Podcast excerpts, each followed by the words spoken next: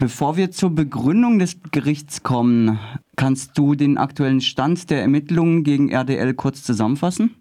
Ja, kann ich gerne machen. Ähm, also es wurde ja ursprünglich gegen Fabian und einen weiteren Journalisten ermittelt. Gegen diesen weiteren Journalisten, der als Verantwortlicher im Sinne des Pressegesetzes einfach sozusagen dem eine Strafbarkeit unterstellt wurde einfach. Da wurden die Ermittlungen inzwischen eingestellt. Und bei, bei Fabian ist es so, dass dort die Staatsanwaltschaft ja erst Anklage erhoben hat und diese Anklage wurde jetzt nicht zugelassen. Das heißt, damit ist das Verfahren eigentlich abgeschlossen. Aber die Staatsanwaltschaft kann, hat jetzt noch die Möglichkeit, Beschwerde gegen diese Entscheidung einzulegen und dann muss das Oberlandesgericht dann noch darüber entscheiden. Und was steht genau in der Begründung des Landgerichts, die Anklage gegen Fabian nicht zuzulassen?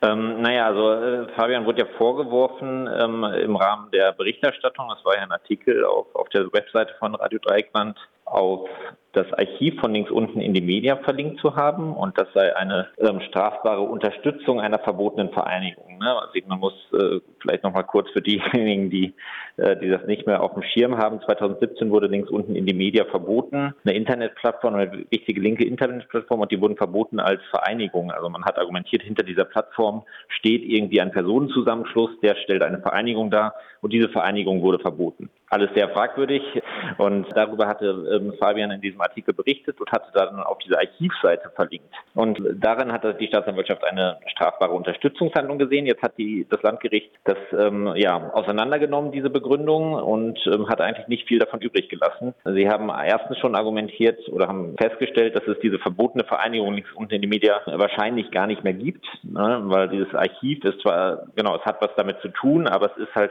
es gibt keine Hinweise darauf, dass es vom gleichen Personenzusammenschluss betrieben wird, dieses Archiv. Es ist auch keine, es ist nicht vergleichbar mit der ursprünglichen Seite. Ne? Es ist einfach ein statisches Archiv. Dort werden die ähm, Inhalte einfach zugänglich gemacht. Ähm, und zweitens hat es erfreulicherweise auch klargestellt, dass diese Verlinkung im Rahmen der Berichterstattung von der Pressefreiheit geschützt ist und deswegen nicht als strafbare Unterstützungshandlung in Betracht kommt.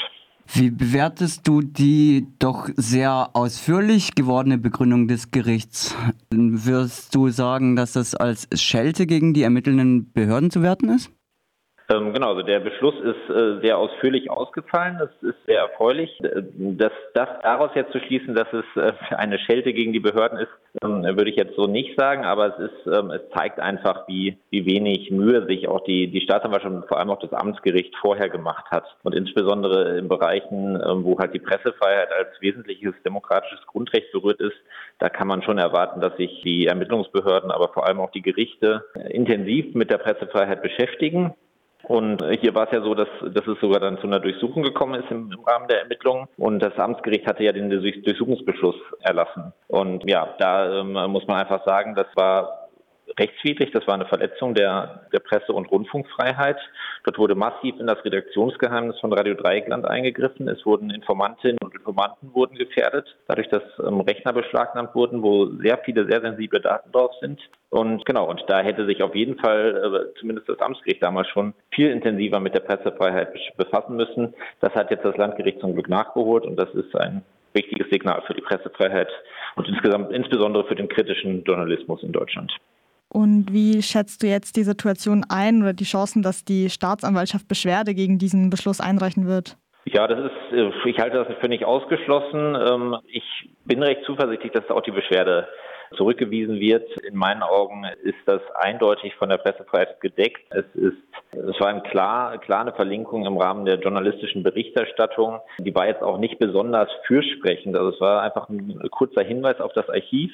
Klar, man kann dann sozusagen eine, kritische Haltung gegenüber dem Verbot und auch gegenüber den strafrechtlichen Ermittlungen gegenüber links unten in den Medien ähm, kann man da hinauslesen. Ne? Also das ähm, Radio Dreieckland hat ja auch schon in der Vergangenheit immer wieder kritisch über dieses Verbotsverfahren ähm, berichtet. Aber das Landgericht stellt klar, und das ist ständige Rechtsprechung auch des Bundesverfassungsgerichts, dass es gerade in solchen, ähm, bei solchen Themen möglich sein muss, Kritik zu üben, weil die Pressefreiheit und auch die Meinungsfreiheit ja gerade aus diesem Bedürfnis an Machtkritik sozusagen erwachsen ist. Also es muss möglich sein, staatliches Handeln zu kontrollieren und da auch äh, kritisch darüber zu berichten. Und deswegen ist das eigentlich die einzige vertretbare ähm, Auffassung in meinen Augen, dass das hier nicht strafbar ist. Im Interview vor ein paar Monaten, wie auch eben, verurteilst du ja das Vorgehen gegen unser Haus als Angriff auf die Pressefreiheit. Naiv gefragt, wurde jetzt mit dem Beschluss des Gerichts die Freiheit der Presse wiederhergestellt? In gewisser Weise ist sie wiederhergestellt. Es bleibt natürlich ein enormer Vertrauensverlust. Ne? Das ist ähm, glaube ich, bei solchen Maßnahmen, ne, Durchsuchungen sind halt ein massiver Eingriff ähm, in die in das Redaktionsgeheimnis und in den Quellenschutz auch. Und die Daten, die jetzt beschlagnahmt wurden, also es wurden ja ähm, Rechner beschlagnahmt, die wurden ja damals dann zwar zurückgegeben, aber die Daten wurden kopiert. Ähm, die müssen jetzt so zwar ähm, gelöscht werden.